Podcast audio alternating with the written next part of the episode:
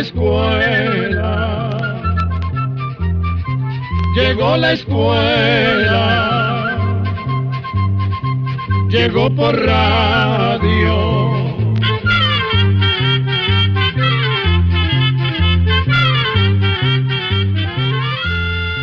El Instituto Centroamericano de Extensión de la Cultura presenta su programa Oigamos la Respuesta. Compartiremos con ustedes las preguntas de nuestros oyentes y daremos las respuestas a sus inquietudes. Mándenos sus preguntas al apartado 2948-1000 San José, Costa Rica. También puede enviarnos sus preguntas al correo electrónico icq.org o encuéntrenos en Facebook como Oigamos la Respuesta. O llámenos por teléfono, código de área 506, número 2225-5338 o 2225-5438. Amigos, ¿cómo están ustedes? Esperamos que muy bien. Ya estamos de nuevo con ustedes para entregarles una edición más de Oigamos la Respuesta. Un amigo oyente nos ha enviado una carta a nuestro Facebook que dice lo siguiente. En algunos ríos y mares, ¿qué criaturas se pueden observar en la noche? Hay unos seres que tienen cara de mujer muy linda, pelo largo y la otra mitad está bajo el agua. ¿Qué opinan de eso? Escuchemos la respuesta. Hace miles de años en algunos pueblos de Asia, los artistas dibujaban figuras de unos seres que tenían cuerpo de mujer, cola de pez y el pelo hecho de hebras de oro. Nadie sabe qué querían indicar estas figuras, pero al cabo de mucho tiempo, gente de otros pueblos que vio esos dibujos creyó que eran seres que realmente habían existido y empezaron a contarse historias sobre ellos. A estos seres imaginarios se les llamó sirenas. Muchas de las leyendas sobre ellas provienen del antiguo pueblo de los griegos. Se dice que las sirenas vivían en unas islas rodeadas de rocas y que su canto era tan bonito que podían hechizar a los marineros que pasaban navegando cerca de las islas. Los marineros eran atraídos por el dulce canto de las sirenas y se tiraban hasta el fondo del mar para nadar hasta ellas. Pero nunca lo conseguían, pues se ahogaban en el mar o morían al estrellarse contra las rocas. Por eso muchos pueblos tenían a las sirenas como una señal de muerte y de fatalidad. Y en algunas versiones de la leyenda se decía que estos seres eran como espíritus que vivían en las aguas de ríos, lagos, cascadas y estanques. Hasta ahora no hay ninguna prueba de que las sirenas existan.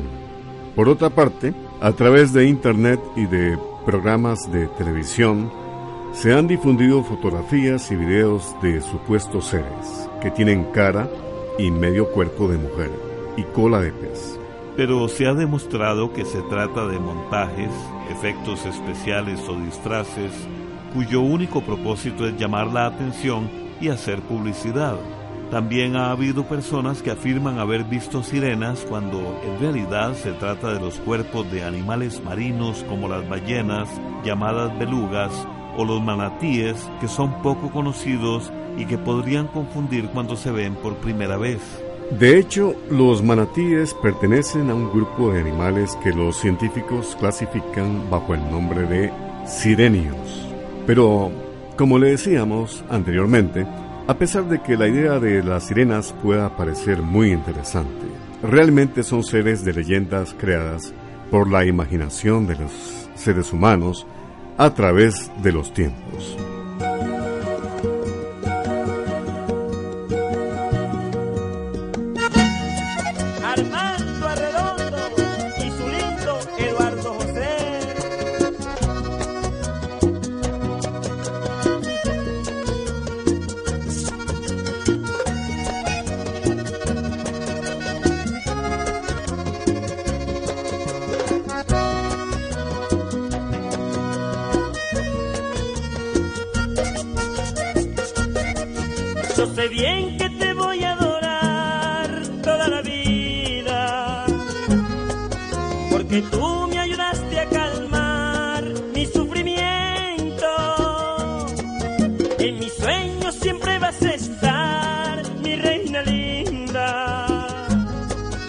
Este amor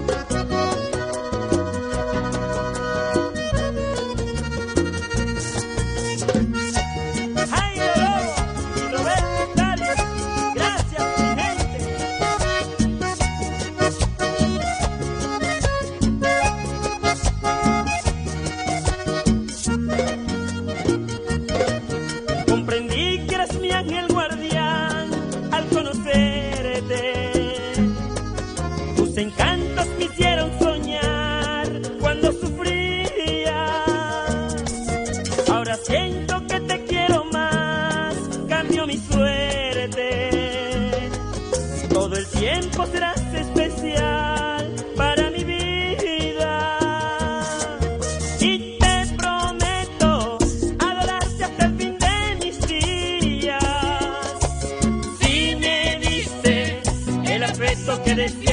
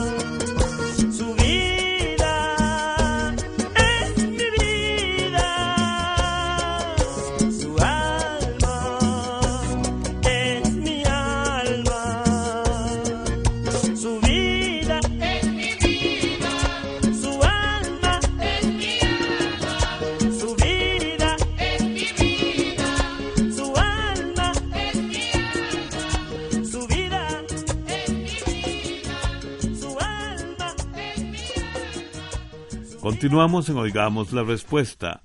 El señor Edgar Benjamín González Lima, quien vive en Juitiapa, Guatemala, nos envió una pregunta a través del Facebook del ICQ. Quiero saber si hay algún medicamento natural para el hígado graso. Oigamos la respuesta. El hígado es un órgano que transforma los alimentos en sustancias que el organismo usa para su funcionamiento. En condiciones normales, el hígado puede acumular cierta cantidad de grasa, pero en algunos casos esa cantidad aumenta y puede ocasionar complicaciones de salud. Es entonces que se dice que la persona padece de hígado graso, que por cierto es bastante frecuente. Los naturistas aconsejan consumir limón ácido y tomar test de diente de león para mejorar la función del hígado así como pastillas a base de una planta llamada cardo mariano.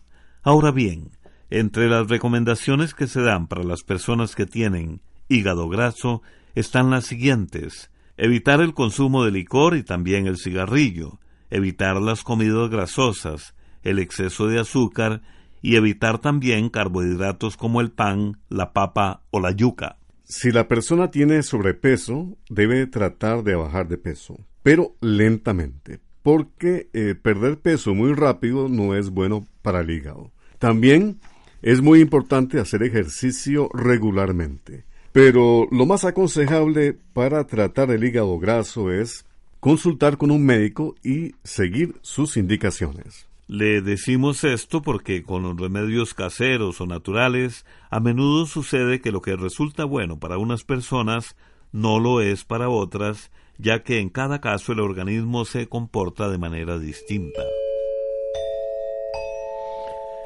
Les estamos transmitiendo el programa Oigamos la Respuesta. Gracias amigos por sintonizarnos. Me gustaría saber cuál fue el primer barco que le dio vuelta al mundo. Es la consulta de una estimable oyente que desde Limón, en Costa Rica, nos ha escrito. Escuchemos la respuesta. La primera embarcación que dio la vuelta al mundo fue el barco español Victoria, capitaneado por Fernando de Magallanes, el barco formaba parte de una expedición que buscaba encontrar una ruta para llegar a unas islas llamadas Molucas. Estas islas eran grandes productoras de especies que era una mercancía muy valiosa en esa época. Las embarcaciones salieron de España en septiembre de 1519. Cruzaron el Atlántico y recorrieron las costas de Brasil y Argentina. Así llegaron a un paso muy angosto, angosto y peligroso que se encuentra en el extremo sur de Sudamérica. Este paso une al Océano Atlántico con el Pacífico. Ha sido llamado Magallanes, precisamente en honor a este navegante. Después, la expedición siguió hacia el oeste hasta llegar a las Filipinas. Allí murió Magallanes en un enfrentamiento con los indígenas del lugar. El Cano, quien logró llegar a las Islas Molucas y abastecerse de especies. Después, la expedición cruzó el Océano Índico, pasó por el sur de África y se dirigió de nuevo a España. A España llegó la nave Victoria tres años después con tan solo 18 de los cerca de 300 marinos que habían comenzado la expedición. Fue así como los 18 marinos se convirtieron en los primeros hombres en dar la vuelta al mundo. Esto sucedió hace 499 años o sea que el próximo año, 2019, se cumplen 500 años de esta hazaña. José Chavarría Guerrero vive en Río Cuarto de Alajuela y solicita lo siguiente. Deseo conocer la biografía de Julio Jaramillo y que me envíen la letra de la canción Tú y yo. Oigamos la respuesta. El famoso cantante Julio Jaramillo nació el primero de octubre de 1935 en Guayaquil, Ecuador. Se cuenta que Julio se inició en la música junto con su hermano mayor, que también era músico, y lo llevaba a cantar en serenatas y pequeñas presentaciones que había en la ciudad y pueblos vecinos. Pronto el muchacho fue conocido por su extraordinaria voz, la fama que fue adquiriendo le permitió participar en varios programas de radio y poco a poco fue aumentando su éxito. En 1954, Julio grabó su primer disco llamado Pobre mi madre querida. Le siguió el pasillo Esposa y poco después el pasillo Fatalidad, que ya había sido interpretado antes por el también famoso cantante ecuatoriano Olimpo Cárdenas. Julio Jaramillo se hizo famoso internacionalmente con el pasillo Nuestro Juramento, que grabó en 1957. Gracias a esta canción, Jaramillo logró hacer varias giras por América Latina. También participó en varias películas y una de ellas fue Romance en Ecuador, que filmó en 1966 junto al cantante Enrique Guzmán. Durante su carrera, Jaramillo cantó a dúo con varios artistas y uno de ellos fue Daniel Santos, famoso cantante y compositor puertorriqueño. Julio Jaramillo grabó tantos discos que aún no se sabe a ciencia cierta cuántos son. Algunas personas calculan que suman un total de 4.400 canciones, pero otros estudiosos de su vida dicen que es prácticamente imposible conocer todo el material, porque hay una gran cantidad de grabaciones que el cantante hizo de manera particular o en estudios improvisados. Julio Jaramillo es considerado como el mejor cantante ecuatoriano de todos los tiempos. Por eso fue conocido como el Ruiseñor de América. Su especialidad fueron los temas románticos que interpretó en estilos como boleros, pasillos, valses, rancheras, tangos y milongas. Este famoso cantante murió el 9 de febrero de 1978 en Guayaquil.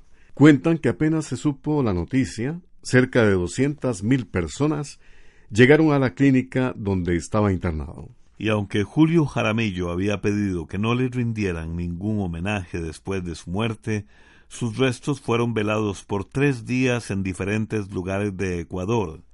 También le contamos que en el año 1980 se realizó una película acerca de la vida de Jaramillo llamada Nuestro juramento. El guion de esta película, o la historia, fue escrita por Sergio Román Armendaris, un estimado profesor ecuatoriano que tiene muchos años de vivir en Costa Rica. Con mucho gusto le enviamos la letra de la canción Tú y yo, la cual escucharemos a continuación.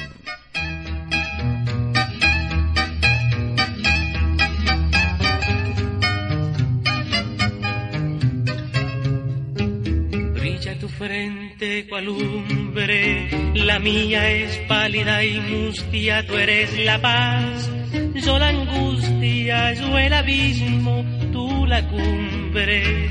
Eres dulzura hechicera y amargo dolor me diste.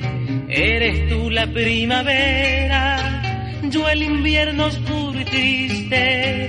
Son como cielos en calma, son como soles tus ojos, pero iluminan a mi alma sus sabrojos. Si eres el sol sempiterno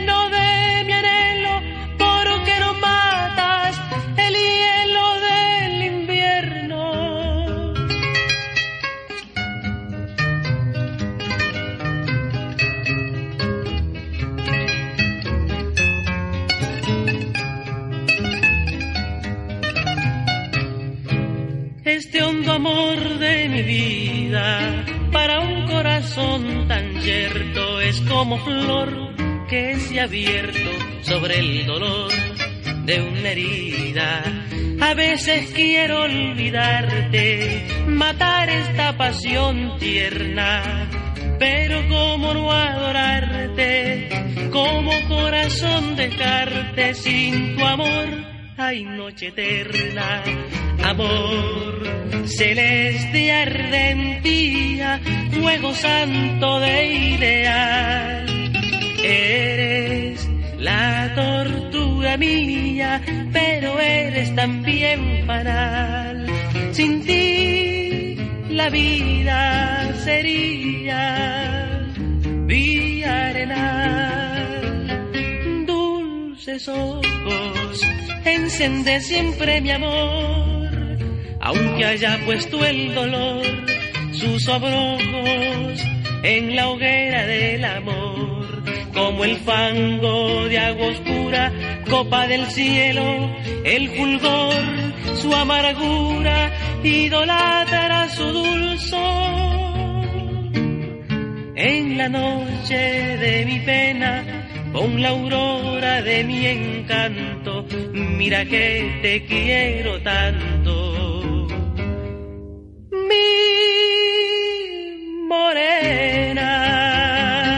Saludos cordiales amigos, continuamos presentándoles el programa Oigamos la Respuesta. ¿Por qué a los uñeros que muchas veces nos nacen en las manos y en los pies también se les llaman padrastros? Es la pregunta de el señor Isaac González Rovira, que nos ha escrito desde San Miguelito, Panamá. Escuchemos la respuesta. Este nombre tan curioso para los uñeros viene del idioma latín. Resulta que el nombre científico de estos pellejitos en las uñas es Padrostrum digitus, que son palabras en latín. Padrostrum viene de padros o pellejo, y ostrum u ostidium significa escocer o quemar. Por lo tanto, padrostrum significa pellejo que quema, que es como se sienten esas partes. Digitus es la palabra que indica que ese problema ocurre en los dedos. Y bien amigos, luego de la pausa musical, continuamos con el espacio Oigamos la Respuesta. ¿Cómo surgió la Laguna de Apoyo? Es la consulta que a través de nuestro Facebook nos hace el amigo oyente Luis Pilarte desde Masaya, Nicaragua. Escuchemos la respuesta. La laguna de Apoyo está en Nicaragua entre las provincias de Masaya y Granada. Se calcula que esta laguna se formó hace unos 21.000 años por la erupción de un volcán. Los científicos creen que posiblemente esa fue la mayor erupción volcánica de Nicaragua de los últimos 100.000 años. Según parece, esa erupción fue tan grande que el cráter del volcán se hundió. Con el paso de miles de años, ese enorme boquete se fue llenando de agua de lluvia, dando lugar a la laguna de apoyo. Cruzando la laguna de lado a lado por el centro, mide unos 6 kilómetros de largo y cerca de 200 metros de profundidad. En el fondo aún hay cierta actividad volcánica que se nota sobre todo en la temperatura del agua que tiene unos 27 grados centígrados. Como dato curioso, le contamos que esa laguna debe su nombre a la palabra indígena Alt Poyet, que significa agua salada, debido a que sus aguas son saladas.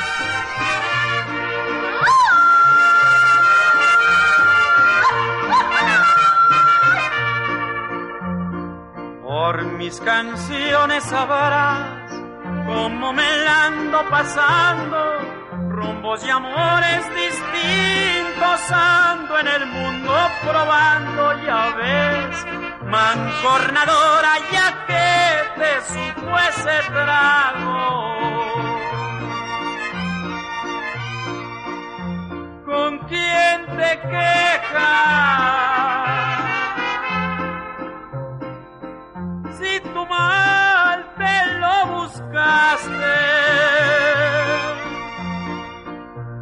¿A quién le importa? lagunas de pesares has de entender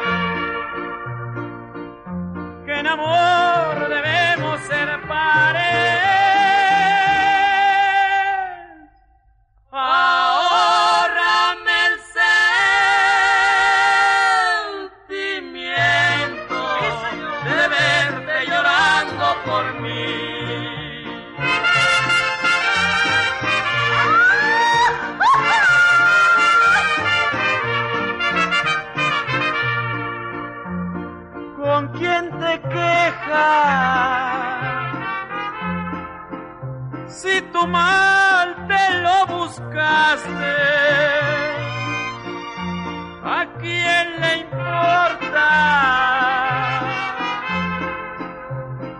Lagunas de pesares has de entender que en amor debemos ser pares.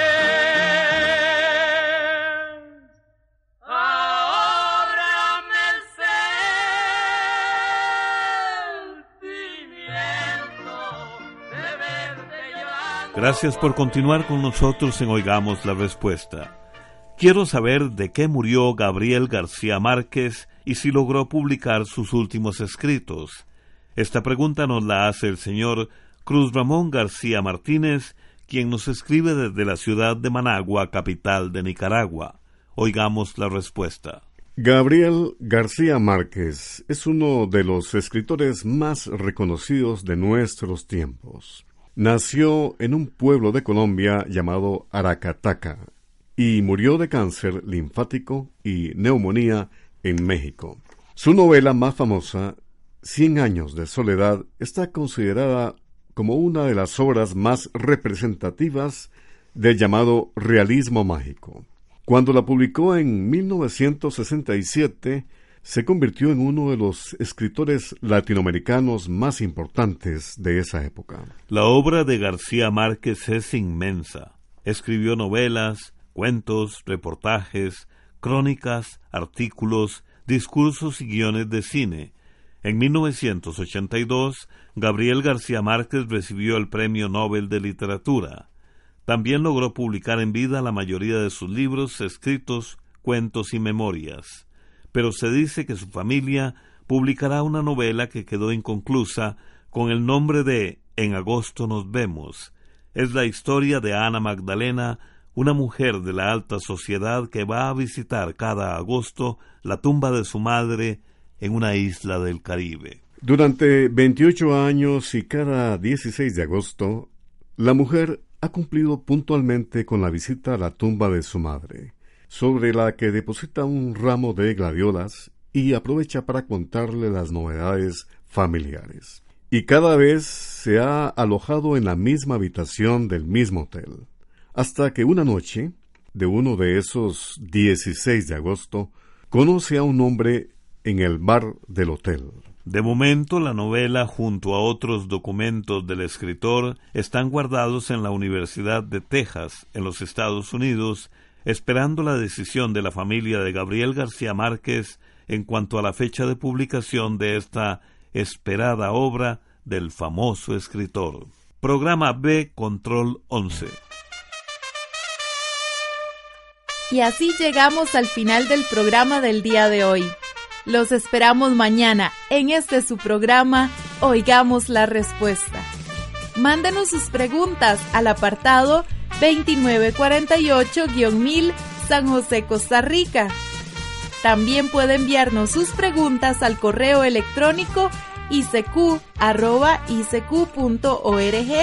o encuéntrenos en Facebook como Oigamos la Respuesta. O llámenos por teléfono código de área 506, número 2225-5338 o 2225-5438. Recuerde que comprender lo comprensible es un derecho humano.